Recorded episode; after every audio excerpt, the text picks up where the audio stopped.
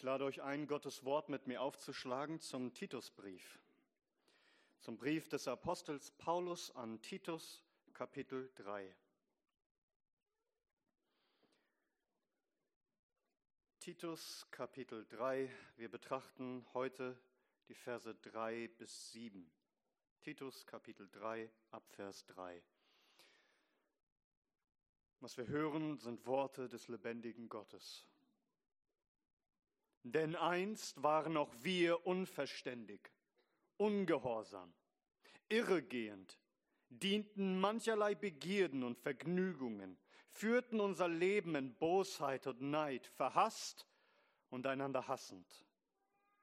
Als aber die Güte und die Menschenliebe unseres Heiland Gottes erschien, errettete er uns nicht aus Werken, die in Gerechtigkeit vollbracht wir getan hätten, sondern nach seiner Barmherzigkeit durch die Waschung der Wiedergeburt und die Erneuerung des Heiligen Geistes, den er reichlich über uns ausgegossen hat durch Jesus Christus, unseren Heiland, damit wir, gerechtfertigt durch seine Gnade, erben würden nach der Hoffnung des ewigen Lebens. Amen. Lasst uns den Namen des Herrn anrufen im Gebet. Unser herrlicher Rettergott, unser Heiland Gott, der du voller Güte und voller Menschenliebe bist, wie gnädig und barmherzig bist du. Wer ist ein Gott wie du? Und so Herr, wenn wir nun hören von dir, so triff du unsere Herzen, dass wir dich erkennen und dich lieben und dir dienen wollen und segne besonders unsere Täuflinge. Herr, dass du sie erfreust und segnest uns alle, Herr, durch dein Wort. Wir bitten es in Jesu Namen. Amen. Nehmt gerne Platz.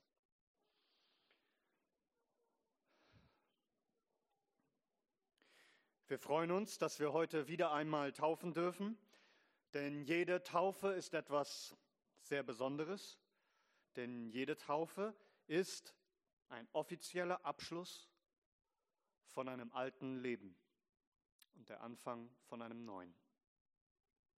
Der Mensch, der sich taufen lässt, sagt damit aus, Gott hat Großes an mir getan. Er hat mein altes Leben, er hat es in den Tod gegeben. Mein altes Leben ohne Gott. Es soll ertränkt werden und begraben werden und er weckt mich auf mit Christus zum neuen und zum ewigen Leben. Und darüber wollen wir nachdenken. Der Apostel Paulus beschreibt nämlich dieses Wunder, dass Gott uns ein neues Leben gibt, hier in unserem Predigtext. Und ich möchte fünf Wahrheiten aus diesem Text herausgreifen. Nämlich erstens, was waren wir einst? Also wie sah unser altes Leben aus? Zweitens, warum hat Gott uns gerettet? Warum hat er uns ein neues Leben geschenkt? Und warum hat er es nicht getan? Drittens, wie genau hat er uns gerettet? Also wie sieht das aus, wenn Gott neues Leben gibt?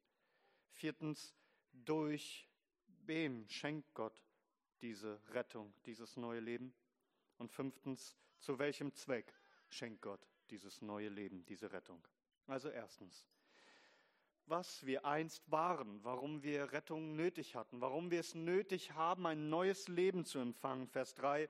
Denn einst waren auch wir unverständig, ungehorsam, irregehend, dienten mancherlei Begierden und Vergnügungen, führten unser Leben in Bosheit und Neid, verhasst, einander hassend. Achte darauf, Paulus sagt, einst waren auch wir, wir, das heißt, er nimmt sich da auch selbst nicht raus. Wir alle waren so.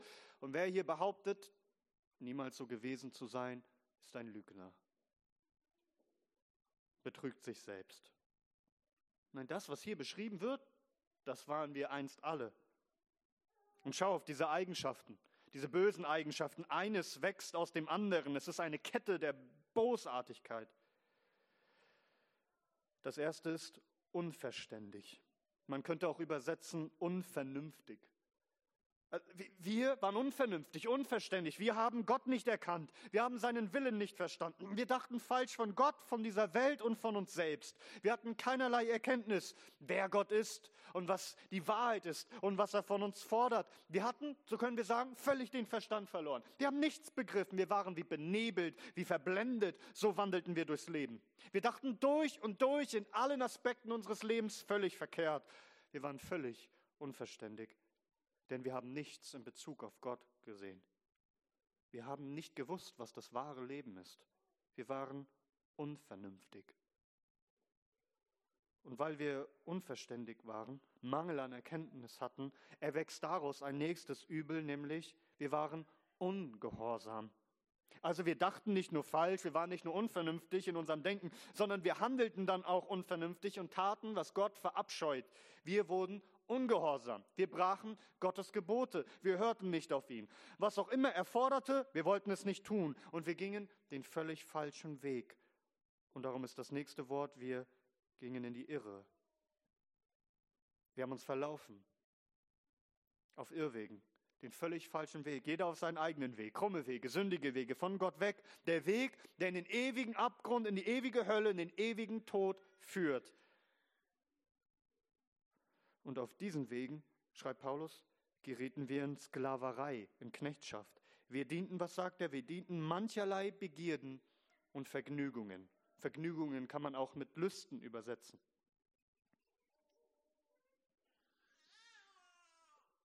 Wisst ihr, viele Menschen haben das noch nicht bedacht, aber das ist so extrem wichtig zu verstehen. Wir sagen immer, die Dinge, die ich so genieße, die dienen zu meiner Befriedigung. Leute sagen, ich habe so eine harte Arbeitswoche und am Ende belohne ich mich am Wochenende, indem ich mal einen über den Durst trinke, indem ich feiern gehe, indem ich hier und dort Beziehungen eingehe. Oder der andere sagt, ich, ich belohne mich gerne, ich gehe gerne shoppen oder was auch immer, irgendetwas Aufregendes zu tun. Es dient zu meinen Vergnügungen. Es dient mir. Paulus sagt, die Wahrheit ist ganz andersherum. Nicht die Vergnügungen, die Begierden, die Lust, all diese Freuden dienen dir? In Wahrheit ist es umgekehrt. Du dienst diesen Begierden und diesen Vergnügungen, diesen Lüsten. Das bedeutet, deine Begierden und deine Vergnügungen, sie beherrschen dich, sie kontrollieren dich. Du bist ihr Sklave, du wirst von ihnen gesteuert. Paulus redet von mancherlei Begierden und Vergnügungen, weil es so viele gibt. Ob du nun von sexuellen Sünden sprichst oder von Habsucht oder Unterhaltungssucht, wie viele Leute genießen Social Media? Das dient meiner Unterhaltung und merken nicht, dass sie dem Social Media dienen. Dass sie Sklaven geworden sind. Dass sie es einfach nicht sein lassen können, diese Sendung zu sehen und immer weiter zu sehen und immer weiter zu sehen. Sie merken nicht, dass sie süchtig sind nach, Unterhalt, nach Unterhaltung, dass sie Sklaven geworden sind. So viele Begierden, so viele scheinbare Freuden, die dir so viel vorgaukeln, als würde es dir dienen. In Wirklichkeit bist du der Sklave. In Wirklichkeit bist du abhängig. Und du kannst es nicht sein lassen. Und du kannst kein glückliches Leben führen, wenn du nicht diese Dinge hast. Und dann geht es in unserer Welt bloß nur noch um diese Freuden, um diesen Genuss. Und wir taten einfach das, worauf wir Lust hatten. Auf jegliche Art und Weise. Und merkten nicht, dass wir versklavt waren. Und dann wenn das der Fall ist, wenn man solch ein Sklave von Vergnügungen und von der Lust ist, von all den Angeboten dieser Welt, ja dann führen wir, das ist das nächste, ein Leben in Bosheit. Unser ganzes Leben ist geprägt nicht von dem Guten, nicht das, was Gott gefällt, sondern von Bosheit. Wir dienen unserer eigenen Lust, wir suchen nur noch unseren Vorteil und für die Genusssucht gehen die Menschen über Leichen. Das heißt, man nimmt nicht mehr Rücksicht auf die Menschen, sondern man nimmt sich, was man haben will, Ellbogengesellschaft. Dann, dann geht es nicht mehr darum, was kann ich anderen Gutes tun, wie kann ich mich für andere hingeben, sondern es geht nur noch darum, was ich selber empfange zur Befriedigung meiner Lüste. So entsteht Bosheit und Neid. Wir fangen an, andere böse zu behandeln und wir fangen andere an zu beneiden. Was hat sie, was ich nicht habe? Warum muss sie es haben? Warum ist er erfolgreicher als ich? Warum sieht sie besser aus als ich? Und Neid zerfrisst dich innerlich und du kannst nicht zufrieden werden. Du lebst ein Leben in Neid. Und daraus entsteht diese nächste bösartige Eigenschaft, Hass. Wir waren voller Hass. Wir waren verhasst, einander hassend. Also weil wir Gottes Willen nicht erkannten und verstanden, weil wir Gott ungehorsam waren, weil wir auf Irrwegen gehen, weil es nur noch um unsere Begierde darum geht, der Begierde zu dienen, Menschen böse zu behandeln und sie zu beneiden, haben wir angefangen, sie zu hassen und waren gehasst. Wir wurden unfreundlich und untreu und unversöhnlich, ja feindselig. Unser Miteinander war geprägt von Wut und Bitterkeit, von Verachtung und Lieblosigkeit. Es entstanden Streit, Geschrei, Lästerung, Intrigen, Kämpfe. All das hat unser gottloses Leben geprägt. Und in Wahrheit, was für schreckliche Kreaturen sind das? Was für bösartige Wesen. Und wenn der heilige Gott, der dreimal heilige und vollkommene Richter auf uns schaut, sag mir, was müssten wir jetzt weiterlesen in unserem Predigtext? Wie müsste es jetzt eigentlich weitergehen? Nach all dem, was wir gehört haben, wie schrecklich Menschen sind, wie vollkommen anders sie sind als Gott, wie vollkommen verdorben sie sind. Eigentlich müsste unser Text jetzt so weitergehen. Als aber der Zorn und der Menschenhass unseres Richtergottes erschien, verdammte er uns nach unseren Werken, die wir in Ungerechtigkeit vollbracht haben. So müsste dieser Text weitergehen. Als aber der Zorn und der Menschenhass unseres Richtergottes erschien, verdammte er uns nach unseren Werken, die wir in Ungerechtigkeit vollbracht haben. Doch wie heißt es weiter?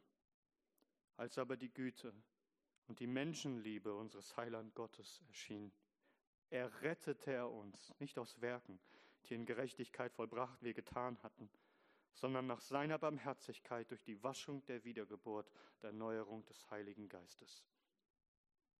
Kennst du das Wunder, das uns hier verkündigt wird? Das führt uns zu unserem zweiten Punkt. Warum hat Gott uns Sündern neues Leben geschenkt? Warum rettet er uns? Warum tut er das? Wenn wir doch so bösartig sind, so gottlos waren, warum überlässt uns Gott nicht in diesem Zustand und verdammt uns zurecht? Warum rettet er uns und schenkt uns neues Leben? Vers 4.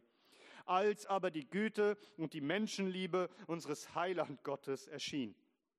Die Antwort, warum Gott uns neues Leben schenkt, warum er uns rettet, ist nicht, weil wir gut sind, und weil wir Gott lieben würden oder weil wir liebenswert wären, sondern die Antwort auf diese Frage, warum Gott Menschen rettet, liegt einzig und allein in seinem Wesen, in der Tatsache, dass er gütig ist, dass er erfüllt ist mit Menschenliebe, dass er die Liebe ist, dass er der Heiland Gott ist, der Rettergott. Das heißt, was Gott tut, was er tut, was er an unseren Täufling getan hat, ist unverdient. Es liegt einzig und allein in seinem Charakter, in der Tatsache, dass er der Heiland Gott ist, der Rettergott. Weil er liebt, rettet er. Es ist seine Güte und seine Menschenliebe und all das ist unverdient. Warum hat Gott uns gerettet? Antwort, weil er der Rettergott ist. Weil er Menschenliebe hat. Weil er gut ist. Es heißt in Micha Kapitel 7. Wer ist ein Gott wie du, der Schuld vergibt und Vergehen verzeiht dem Rest seines Erbteils. Nicht für immer behält er seinen Zorn, denn er hat gefallen an Gnade. Er wird sich wieder über uns erbarmen und wird unsere Schuld niedertreten, und du wirst alle ihre Sünden in die Tiefen des Meeres werfen. Er hat Freude daran, Erbarmen zu schenken. Es ist sein Wesen. Wer ist ein Gott wie unser Gott? Wer ist ein Rettergott wie er? Und er hat dafür gesorgt, dass sein Wesen erscheint, dass es offenbart wird, dass wir es sehen. Sein Wesen kommt zu uns Menschen. Seine Güte, seine Menschenliebe ist erschienen. Es ist unerklärlich. Wir, die wir verhasst waren und gehasst haben, er offenbart seine Menschenliebe. Was für ein Gegensatz. Wir haben uns gehasst, aber er, er hat uns geliebt. Schon vor ewigen Zeiten, vor Grundlegung der Welt, hat der Herr seine Güte und Menschenliebe bei sich in seinem Herzen verborgen getragen und in einem ewigen Ratschluss beschlossen. Und dann am Ende der Tage ist seine Güte und Menschenliebe erschienen in seinem Sohn, offenbar geworden am Kreuz, für uns zu sterben, die Sünder. Denn darin ist Gottes Liebe offenbart. Gott hat uns Sündern gegenüber Güte, Freundlichkeit, Warmherzigkeit, Wohlwollen. Seine Einstellung, Einstellung gegenüber uns ist gütig. Er sucht das Gute für uns. Warum? Antwort, weil er voller Liebe, Menschenliebe ist, weil er gütig ist. Vers 5 heißt es, er handelt gemäß seiner Barmherzigkeit. Das heißt nicht, weil wir irgendetwas getan hätten, nichts, kein Werk, sondern gemäß seiner Barmherzigkeit. Vers 5. Er rettete uns nicht aus Werken, die in Gerechtigkeit vollbracht wir getan hatten, sondern nach seiner Barmherzigkeit. Es gibt Menschen, die meinen, Gott liebt uns einfach, weil wir liebenswert sind, weil wir gute Menschen sind, rettet er uns. Nein, Lüge. Auf der anderen Seite gibt es die Leute, die sagen, äh, Gott kann mich doch nicht retten, er kann mir kein neues Leben schenken, weil mein altes ist viel zu schlimm, ich habe viel zu böse Dinge getan, niemals kann er mir vergeben, denn schau, wie böse ich bin. Lüge. Denn Gott rettet dich nicht wegen deinem guten Wesen. Und er ist auch nicht unfähig, dich zu retten wegen deinem bösen Wesen. Er rettet dich wegen seinem guten Wesen einzig und allein wegen ihm selbst, seinem heiligen und wunderbaren Charakter, denn er ist der Rettergott voller Menschenliebe und Güte. Warum hat er uns nicht gerettet? Vers 5. Er rettete uns nicht aus Werken, die in Gerechtigkeit vollbracht wir getan hatten, sondern nach seiner Barmherzigkeit. Oh, wenn sich das doch einbrennen würde bei so manchen von euch, denen es noch nicht zu Herzen gegangen ist. Nicht gerettet aus Werken, die in Gerechtigkeit wir vollbracht hätten. Als könnten wir so etwas überhaupt leisten. Wir haben doch gehört, wie wir sind und was wir waren. Einzig und allein aufgrund seines Erbarmens und seiner Barmherzigkeit. Dem ist nichts hinzuzufügen.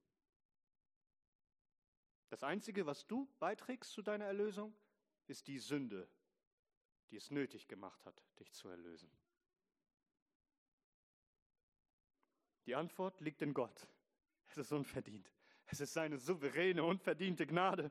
Keiner von uns hat Werke vorzuweisen, die Gott dazu bewegt hätte, Mitleid uns gegenüber zu haben, um uns zu erlösen. Es heißt in Römer 9, Vers 16, also liegt es nun nicht an dem Wollenden, noch an den Laufenden, sondern an dem sich erbarmenden Gott. Glaubst du das? Hast du Gottes wunderbares Wesen erkannt? Seine unverdiente Menschenliebe, seine Freundlichkeit, die er offenbart hat?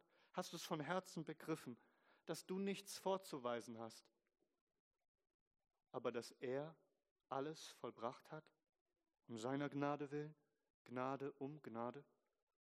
Nun drittens, was genau ist denn jetzt diese Rettung? Also wie gibt er uns neues Leben? Wie sieht das konkret aus? Vers 5. Er rettete uns nicht aus Werken, die in Gerechtigkeit vollbracht wir getan hatten, sondern nach seiner Barmherzigkeit durch die Waschung der Wiedergeburt und die Erneuerung des Heiligen Geistes. Also schau, was er zu tun vermag was unser großer und gnädiger Retter Gott tut. Er wäscht mit einem Bad der Wiedergeburt und schenkt Erneuerung durch den Heiligen Geist. Das heißt, die Rettung des Herrn besteht in der Waschung, der Wiedergeburt und Erneuerung des Heiligen Geistes. Es ist nichts anderes, was wir hier hören, als das, was Christus schon sagt in Johannes 3, wenn nicht vom Neuen geboren werdet, aus Wasser und Geist geboren werdet, so könnt ihr nicht das Reich Gottes sehen. Ihr müsst vom Neuen geboren werden. Das beschreibt diesen neuen Bund aus Hesekiel 36, wo Gott spricht ab Vers 25, und ich werde reines Wasser auf euch sprengen, und ihr werdet rein sein. Von all euren Unreinheiten und von all euren Götzen werde ich euch reinigen. Hier ist dieses Wasserbad. Und ich werde euch ein neues Herz geben und einen neuen Geist in euer Inneres geben. Und ich werde das steinerne Herz aus eurem Fleisch wegnehmen und euch ein fleischernes Herz geben. Wiedergeburt, Erneuerung durch den Heiligen Geist. Das ist also, was Gott tut in dieser Rettung, im Schenken des neuen Lebens. Er wäscht dich rein von aller Sündenschuld, allen Sündenschmutz wäscht er ab. Das ganze alte Leben ist weggespült für immer all das, was wir getan haben. All die bösen Werke und all die Sünden, all das, was wir hörten, was wir einst waren, unverständig und ungehorsam. Wir gingen in die Ehre, wir dienten mancherlei Begierden und Vergnügungen und Lüsten und führten unser Leben in Bosheit, Neid, verhasst einander hassen. Alles ausnahmslos weggespült, weggewaschen. Manche von euch, die sagen, dass sie das glauben, haben immer noch ein schlechtes Gewissen. Glaubst du das, was hier steht? Mag es wirklich tief in dein Herz dringen, dass Gott dir alle deine Sünden vergibt und dich reinigt von aller Ungerechtigkeit? Durch eine Waschung oder ein Bad der Wiedergeburt wird alles weggewaschen. Dass du nun ein reines Gewissen haben kannst. Du bist wie neu geboren. Nein, lasst mich das korrigieren. Du bist neu geboren in Wahrheit. Es geht nicht nur darum, dass du dich so fühlst. Es ist eine Realität. Es ist Wahrheit. Es ist geschehen. Und es ist eben nicht nur so, dass Gott das Alte abwäscht, also dass er dir das Alte vergibt, sondern er erneuert dich, dass du hinfort auch anders lebst. Es geht nicht nur um einen Abschluss des Alten, es geht auch darum, dass du nun in, in, einem neuen Leben lebst. Du wirst neu gemacht, du empfängst ein neues Herz, dass du nun die Dinge, die du damals getan hast, nicht mehr tun willst. Hier ist die Rede von der Erneuerung des Heiligen Geistes. Manche fragen sich, woran erkenne ich denn, dass ich den Heiligen Geist habe oder der Heilige Geist wirkt? Nun, hast du nicht verstanden, er heißt Heiliger Geist. Was tut er wohl? Er heiligt einen Menschen dass du nicht mehr in der Sünde leben willst, sondern ausgesondert heilig für den Herrn, dass du nun ihn liebst und seine heiligen Gebote. Daran erkennen wir den Heiligen Geist. Er heiligt uns. Gott schenkt uns nicht nur Vergebung, eine Waschung und damit ein neues Leben, er erneuert uns auch, dass wir ein neues Leben führen. Wir waren unverständig, nun, nun durch den Heiligen Geist wollen wir Gottes Willen erkennen und, und alles verstehen, was er sagt. Wir lieben sein Wort und seine Unterweisungen und wir wollen es tun. Wir waren einst ungehorsam. Jetzt wollen wir alles, alles, alles tun, was er befohlen hat. Wir erforschen seine heiligen Schriften, damit wir nicht unseren eigenen Willen tun, sondern das tun, was er uns lehrt. Wir wollen gehorsam sein. Wir gingen einst auf unseren eigenen Wegen in die Irre. Jetzt wollen wir Gottes Weg der Wahrheit gehen, gemäß seiner heiligen Gebote. Oh, wir dienten einst Begierden und Lüsten, und es drehte sich allen, alles nur um unsere Vergnügungen. Jetzt wollen wir Gott dienen, denn wir haben unsere Lust an dem Herrn und an seinem Wort. Und all diese schändlichen Dinge, für die schämen wir uns jetzt. Und wir kämpfen dagegen. Und wenn wir mal versagen und wenn wir hinfallen, dann stehen wir wieder auf, weil wir gottesfürchtig leben wollen. Und das ist unser Herzensschrei ist und unser Verlangen, ein Leben zu führen, das ihn verherrlicht. Oh, wir lebten einst in Bosheit und Neid. Jetzt wollen wir einander Gutes tun. Jetzt wollen wir uns füreinander hingeben und den anderen lieben.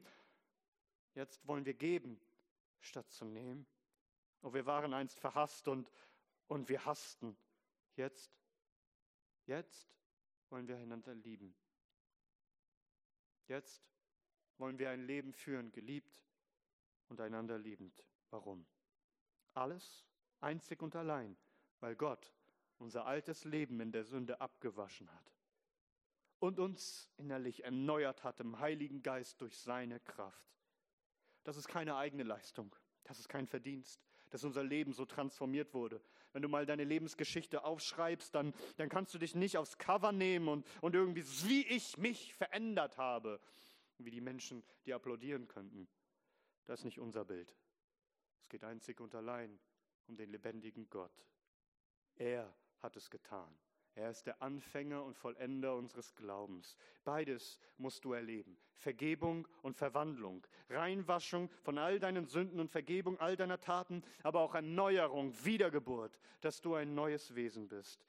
Und das, was wir hier gehört haben, erinnert uns an die Taufe.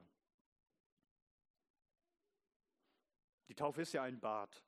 Also sie, die Taufe, sie drückt äußerlich das aus, und stellt es sichtbar dar, was innerlich und unsichtbar geschieht an einem gläubigen Menschen. Das, was in Wahrheit innerlich geschieht, die Reinwaschung, die Verwandlung, das Neugeborensein, Kraft des Heiligen Geistes. Wir sehen in der Taufe vor Augen, was die Täuflinge wirklich durch Gottes Gnade erleben dass sie innerlich neue Menschen sind und abgeschlossen haben mit ihrem alten Leben, neue Kreaturen sind. Denn es heißt in der Heiligen Schrift, dass die, die in Christus Jesus sind, neue Kreaturen sind. Das Alte ist vergangen, siehe, Neues ist geworden. So steigen unsere Täuflinge ins Wasser werden begraben Und das Alte ist vergangen. Und sie stehen auf und sagen, siehe, Neues ist geworden. Nun, lasst uns bei all den Fragen viertens, durch wen Gott diese große Rettung, dieses neue Leben schenkt, wie er es vollbringt an einem Menschen. Wir haben ja gehört, was wir einst waren. Wir hörten, wie Gott ist und voller Erbarmen und voller Menschenliebe und dass er uns rettet, dass er uns vergibt und dass er uns verwandelt. Doch nun lasst uns hören, durch wen Gott dieses große Werk der Errettung vollbringt. Vers 6. Den er, den Heiligen Geist, den er reichlich über uns ausgegossen hat, durch Jesus Christus, unseren Heiland. Und man könnte auch übersetzen, unseren Retter. Er ist der Einzige, der Sohn Gottes, Jesus Christus, der Heiland, unser Erlöser. Es ist uns kein anderer Name unter den Himmeln gegeben, in dem wir gerettet werden können, als einzig und allein dieser Name. Er und er allein hat das Recht und die Vollmacht, den Heiligen Geist auszugießen auf Sünder, dass sie gerettet werden. Denn eigentlich ist es ein Widerspruch in sich selbst, dass der Heilige Geist auf Sünder ausgegossen wird. Doch einer und nur einer hat das Recht und die Vollmacht, dies zu tun. Jesus Christus, der Sohn Gottes. Warum? Nun, Paulus hat es schon beschrieben in Titus Kapitel 2. Wenn ihr da mal schaut, Vers 14. Da ist die Rede von unserem großen Gott und Heiland Jesus Christus, einmal, der sich selbst für uns gegeben hat, damit er uns von aller Gesetzlosigkeit loskaufte und sich selbst ein Eigentumsvolk reinigte, das eifrig sei in guten Werken. Das heißt, Christus hat sich selbst hingegeben für uns, dass er uns zu retten vermag. Er hat für alles bezahlt, er hat all diese Schulden beglichen, als wäre er unverständig und ungehorsam und irregehend und hätte er mancherlei Begierden und Vergnügungen gedient, ein Leben in Bosheit und Neid, verhasst, einander hassend gelebt. Er, der vollkommen ist und keine Sünde kannte. Er, hat all diese Strafe auf sich genommen, die wir verdienten. Er trug den Zorn und den Menschenhass Gottes, damit wir die Güte und die Menschenliebe Gottes erfahren. Er wurde zerschlagen von dem Richter, Gott den Allmächtigen, damit wir nicht einen Richtergott in ihn haben, sondern einen Heilandgott, einen Rettergott. Er wurde verurteilt wegen all unseren Werken, damit wir nicht aufgrund unserer Werke verdammt werden, sondern aufgrund von Gottes ewiger Liebe erlöst werden. Darum, weil niemand anderes diese stellvertretende Opfer am Kreuz bringen konnte, noch erbracht hat. Da niemand starb für Sünden und auferstand nach drei Tagen und niemand zum Himmel auffuhr als allein dieser, hat auch er und er allein die Vollmacht und das Recht und die Autorität, im Himmel zu erscheinen. Nun stell dir vor, wie das war wie ein heiliges, gewaltiges Becken, wie ein Meer gefüllt mit dem Heiligen Geist. Und er kommt nun, Christus, der Triumphator, der Sieger für sein Volk.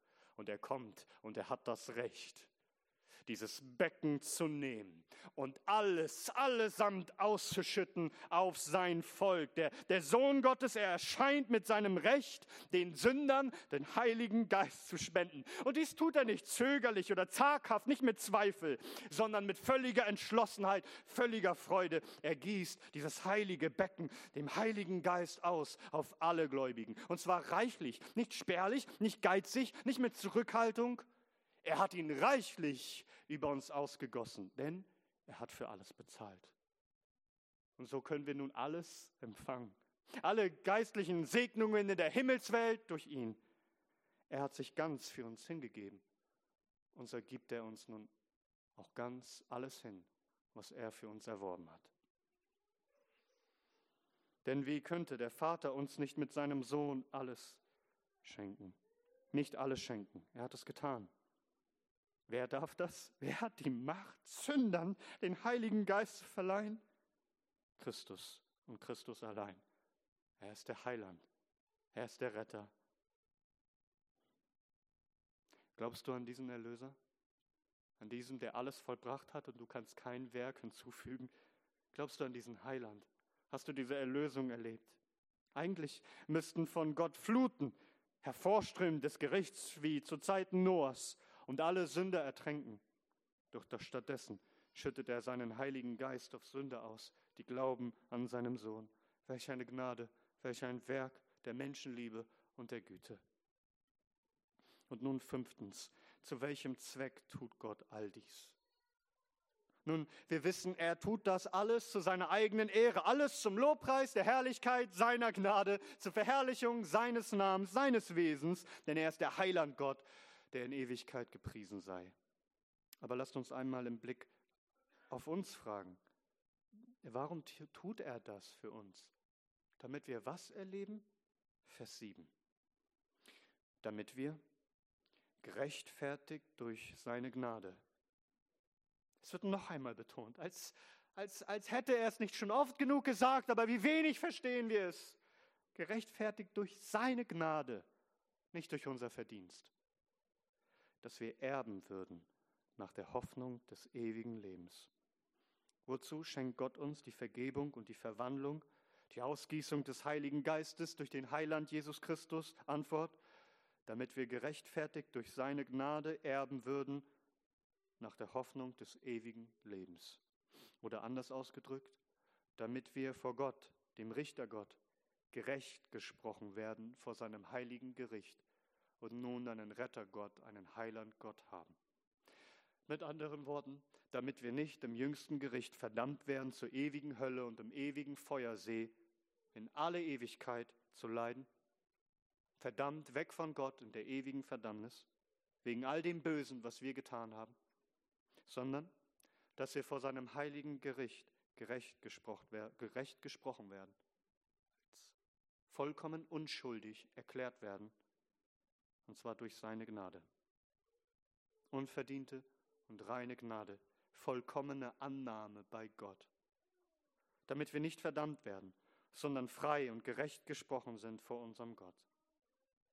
Ja, Paulus sagt, damit wir Erben werden gemäß der Hoffnung des ewigen Lebens.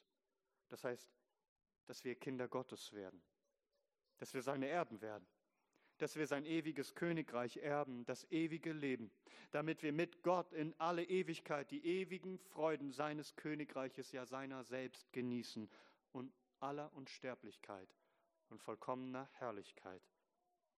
Was für eine Zusage, was für eine Hoffnung.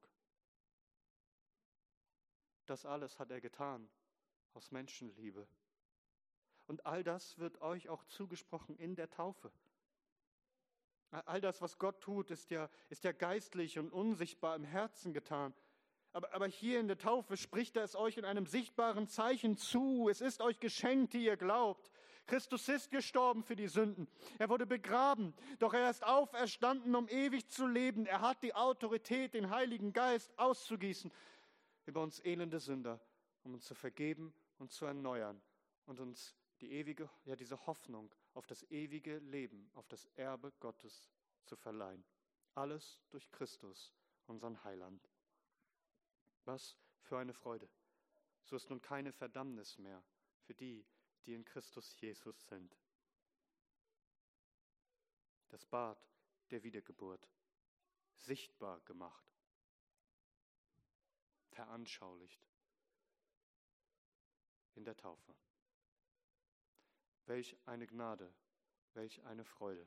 Und so wünsche ich euch beiden, dass ihr voller Freude dieses Wunder der Gnade ganz sichtbar und spürbar euch zugesprochen erlebt, dass ihr wisst, dass Gott euch sein Versprechen gibt und ihr ein reines Gewissen haben dürft und nun auf Christus schaut und auf ihn allein, der alles für euch vollbracht hat. Und ich wünsche uns allen von ganzem Herzen, dass alle, die das hören, glauben an den Sohn Gottes und dass jeder von euch diese Menschenliebe und diese Güte Gottes erfährt, auf dass wir nicht die Alten bleiben und in die ewige Verdammnis gehen, sondern dass wir neu werden, allein durch seine Gnade, um das ewige Leben zu erben. Gepriesen sei unser großer König, unser mächtiger Erlöser, Jesus Christus in Ewigkeit. Amen.